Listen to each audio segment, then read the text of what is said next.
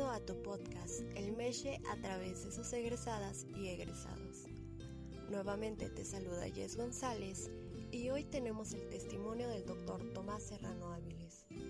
Por favor, quédate a oír este testimonio que te causará tanto impacto como ganas de unirte a nuestra causa por la reapertura del Meche. Empezamos.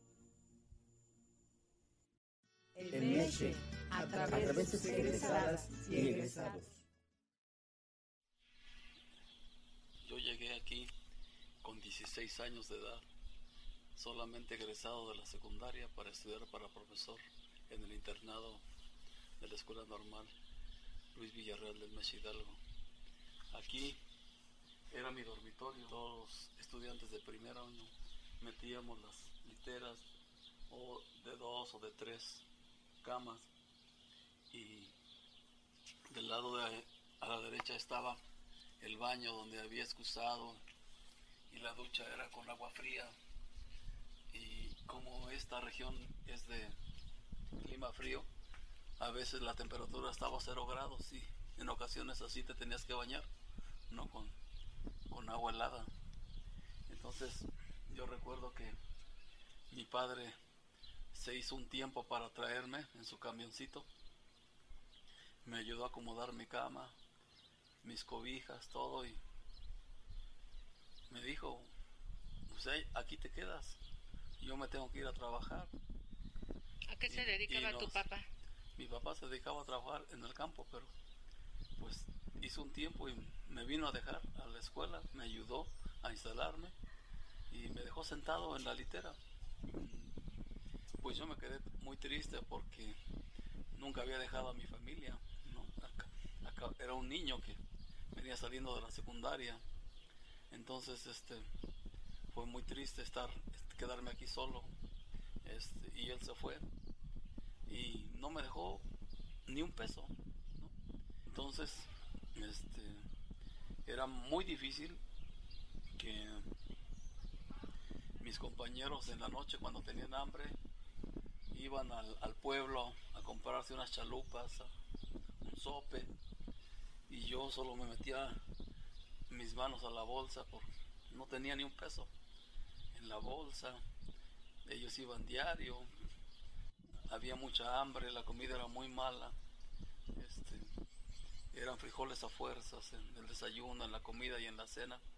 Yo estaba bien desnutrido incluso cuando egresé y me fui a trabajar de profesor estaba muy flaco, ¿no? extremadamente flaco. Ahora estoy muy gordo, pero...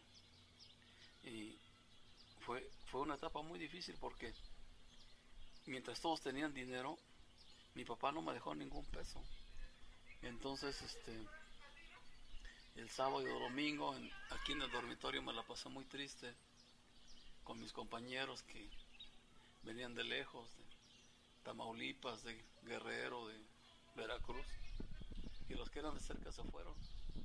Entonces yo decidí que la próxima semana, el viernes al terminar las clases, igual me iba a ir a mi pueblo, aunque sea caminando.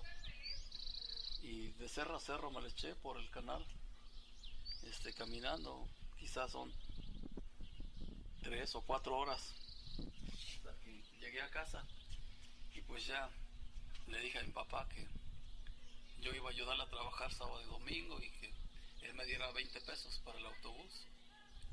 Entonces tendría que caminar de mi pueblo a la carretera, dos kilómetros, de Tepatepec al Meche otros dos kilómetros y de regreso lo mismo. Entonces él aceptó y solamente me daba, hasta que terminé la normal, me daba 20 pesos a la semana. Y a cambio él tenía otro peón este, sábado y domingo. Pero yo lo que lo hacía porque extrañaba a mis hermanos, extrañaba a mi mamá, a mi familia. Entonces, este, era una estancia complicada porque no había ningún mecanismo de asimilación, ¿no? Y claro que al llegar al internado ya no nos íbamos a morir de hambre, desnutridos y todo, pero íbamos a estar este, eh, con la sobrevivencia asegurada porque había comida. Entonces, este, ahora se ve todo muy triste, ¿no? Este, o quizás la nostalgia. Tú estuviste era todavía un internado. ¿Eran de puros hombres? Sí, era internado de puros hombres. Entonces,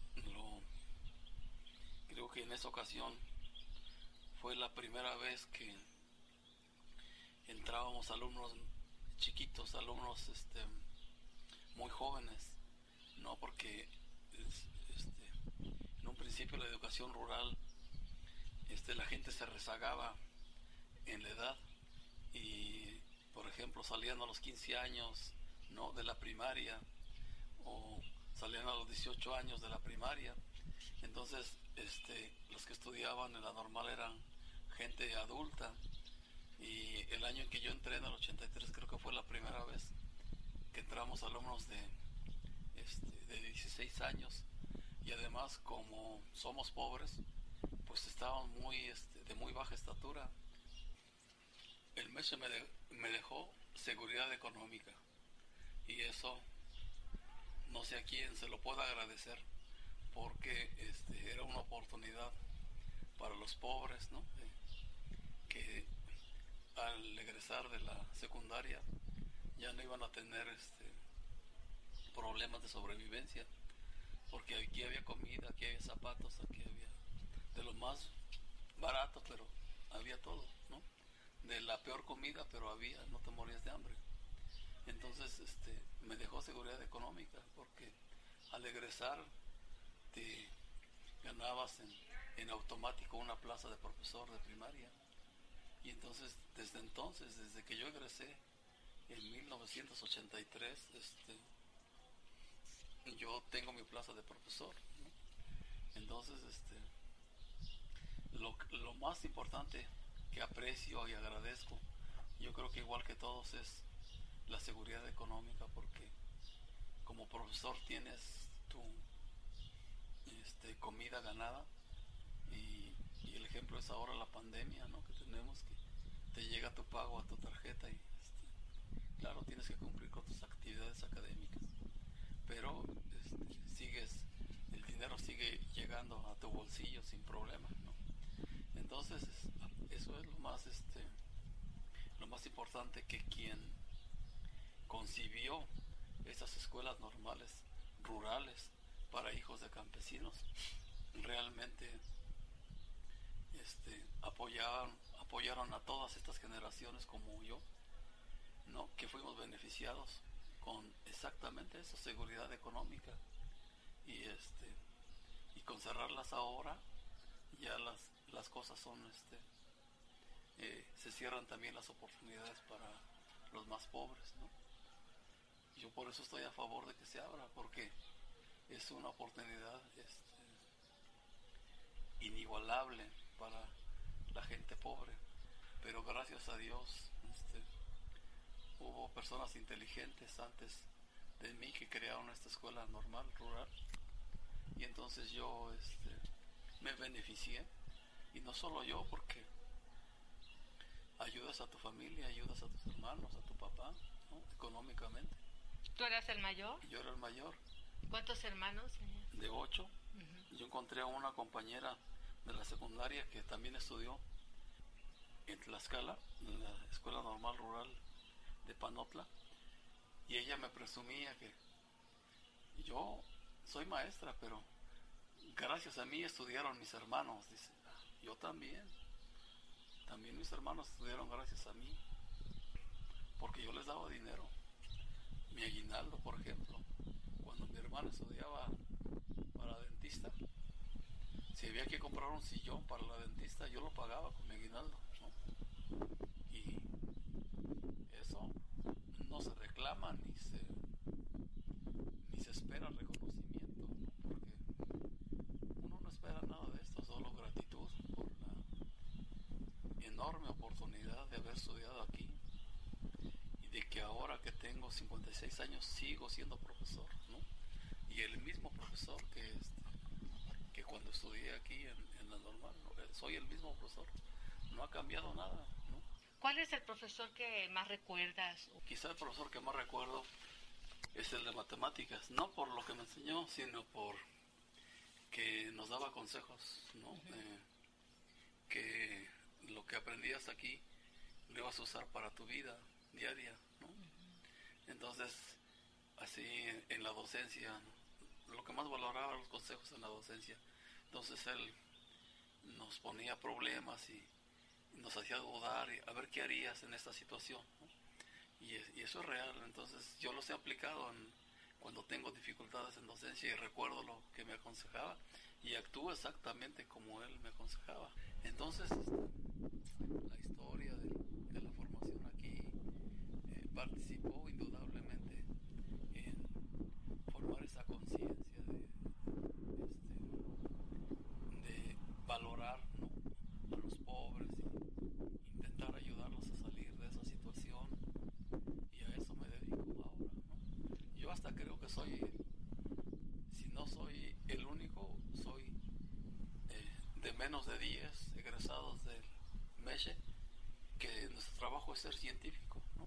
somos científicos. Yo sí me considero científico este, de la pobreza y la formé aquí, la, fortalecí aquí, ¿no?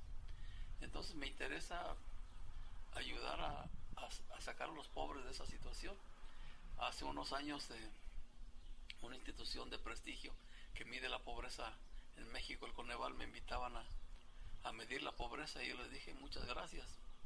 Yo no me interesa medir la pobreza, me interesa sacar a los pobres de la pobreza, pero medirla pues, a mí no me interesa, ¿no? Para mí no me sirve de nada, yo no voy a estar perdiendo el tiempo en tonterías. Y entonces este, yo no acepté. ¿Y, qué es lo que haces para esta idea que, propusiste eh, de sacar a los pobres de la pobreza? ¿Cómo lo haces? Bueno, yo, mis investigaciones observan y estudian este grupo, ¿no? De los pobres.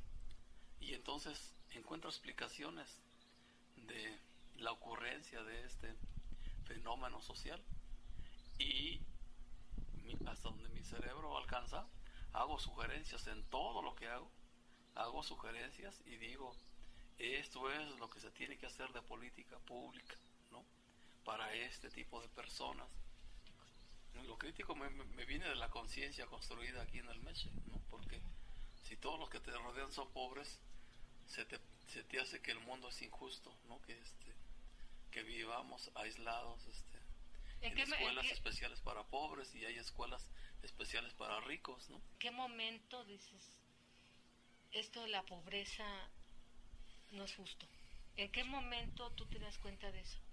Desde tu casa, aquí en la escuela, no, creo que desde el, desde el día en que acompañé a alguno de mis compañeros a su casa y vi que él estaba en la misma condición que yo. Entonces yo le dije a él, no puedo creer que todos vivamos así, ¿no? Este, en estas condiciones. Y pues todos, todos vivimos así. Dice, a ver, ¿quién del grupo es rico? Nadie, ¿no? Fuimos seleccionados especialmente por nuestra condición de pobreza fui a la casa de los demás y, te asombra. Las condiciones son, son comunes para, para todos. El que vive en Tamaulipas, el que vive en Morelos, el que vive en Guerrero, el que vive en Hidalgo, en Veracruz. Este, tiene un piso de tierra, ¿no? Los, los, unía, los unía la pobreza. La pobreza duerme en, en un catre, ¿no? O en una, la cama con, con blocks y con tablas, ¿no? Y unas cobijitas y este y le tienen que pegar lodo a las tablas para que no entre el aire en las noches por la lluvia. Entonces, este, las condiciones compartidas fue el motivo de la conciencia por la pobreza y por la injusticia ¿no? este, en, que, en que vivimos los algunos mexicanos.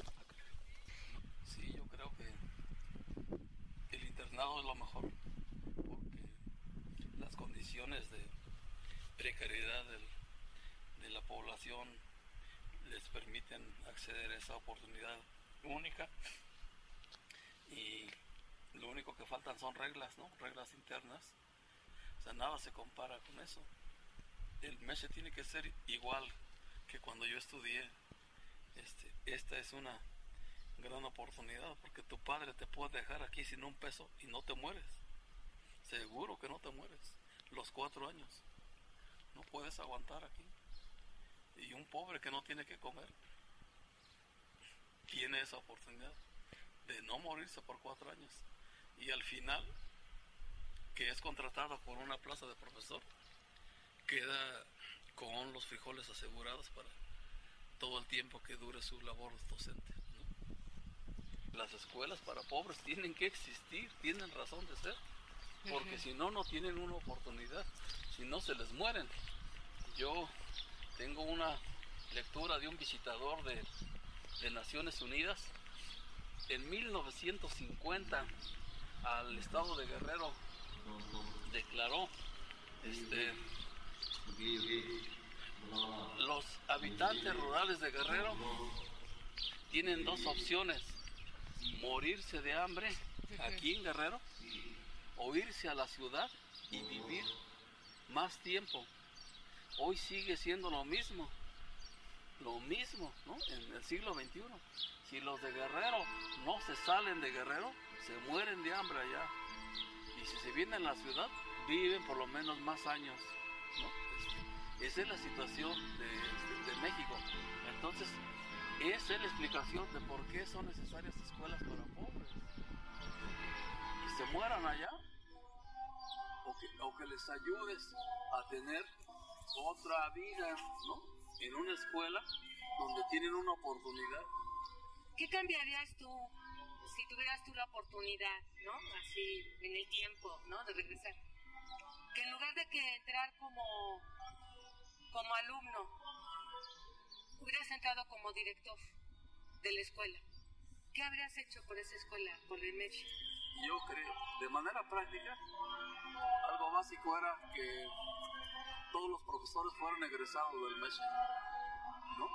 Porque este, es otra condición básica para este, fortalecer más nuestra característica de pobres, ¿no? y que este, algunos maestros no las tenían, eran muy fresas, muy, eran profesores muy urbanos. Y entonces no les interesaba enseñarnos, hacer reglas por escritas, ¿no? firmarlas con los alumnos. Claro, tiene que haber un buen gobierno dentro de las escuelas. Y eso no, existía, no había. No había un buen gobierno. No había gobierno. Eso se tendría que arreglar, intervenir, ¿no? Una claro, una mejor comida, yo ya lo vi, gracias a Dios. Tuve la oportunidad de conocer la Universidad de Nuevo México. Nuevo México es el estado más pobre de los Estados Unidos y la universidad es mantenida por el presupuesto federal y los estudiantes nacidos en Estados Unidos no pagan colegiatura, no pagan comida, no pagan residencia, tienen residencia los alumnos ahí. Claro, es el primer mundo y conocí el mes del primer mundo, tal como está allá. ¿No? Entras al comedor y hay una máquina que, que se lleva tus trastes y los lava automáticamente. Bueno, es el primer mundo.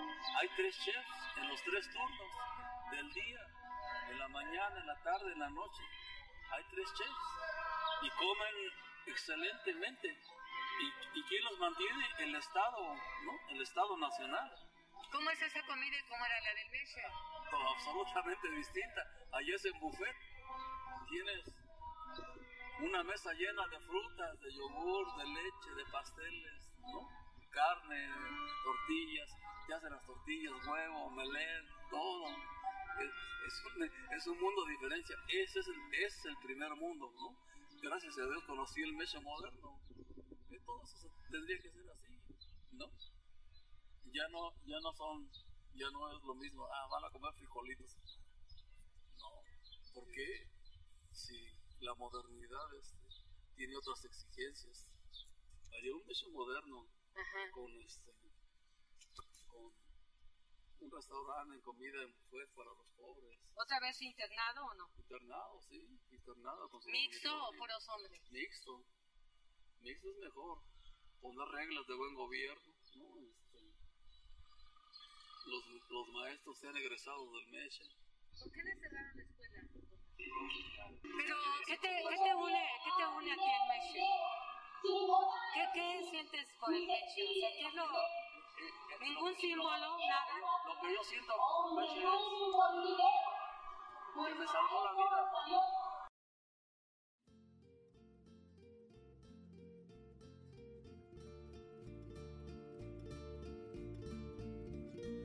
Sin duda alguna, el mejor testimonio que existe es vivirlo en carne propia. Para el doctor Tomás Serrano Áviles, las escuelas para pobres tienen que existir, tienen su razón de ser. Este fue el testimonio de un egresado de la generación 1979-1983. Se trató del testimonio del doctor Tomás Serrano Áviles. El doctor Serrano Áviles es doctor en Ciencias Sociales por el Colegio de la Frontera Norte.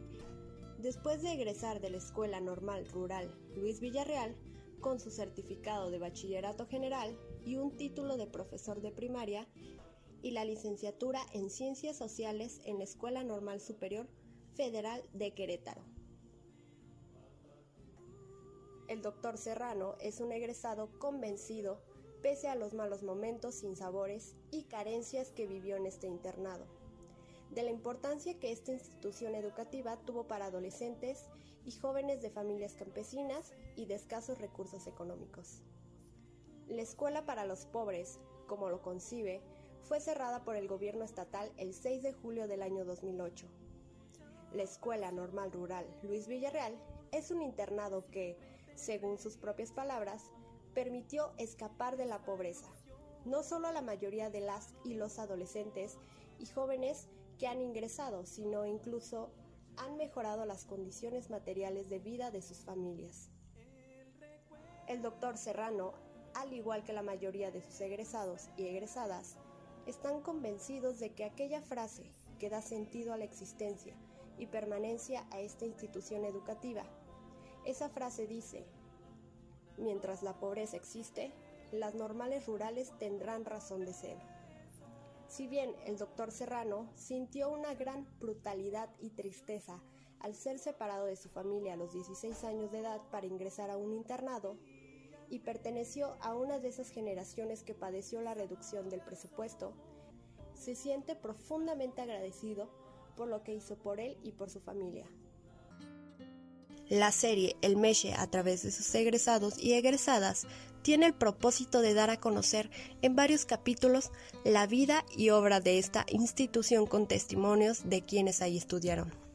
Basta recordar que el 15 de noviembre de ese año 2021 esta institución cumplirá 95 años de su fundación. Los podcasts de esta serie son producto de la investigación que realiza la doctora Rosa María González Victoria con la colaboración del doctor Tomás Serrano Áviles, las doctoras Rosa María Valle Ruiz, Azul Quiquey Castelli Olvera y Sandra Flor Canales Basul la producción de los podcasts es de la autoría de Jessica Galloso González y Luis Ángel López Macías. Agradecemos a todas las personas que con gran generosidad nos proporcionaron su testimonio y su autorización para difundirlos.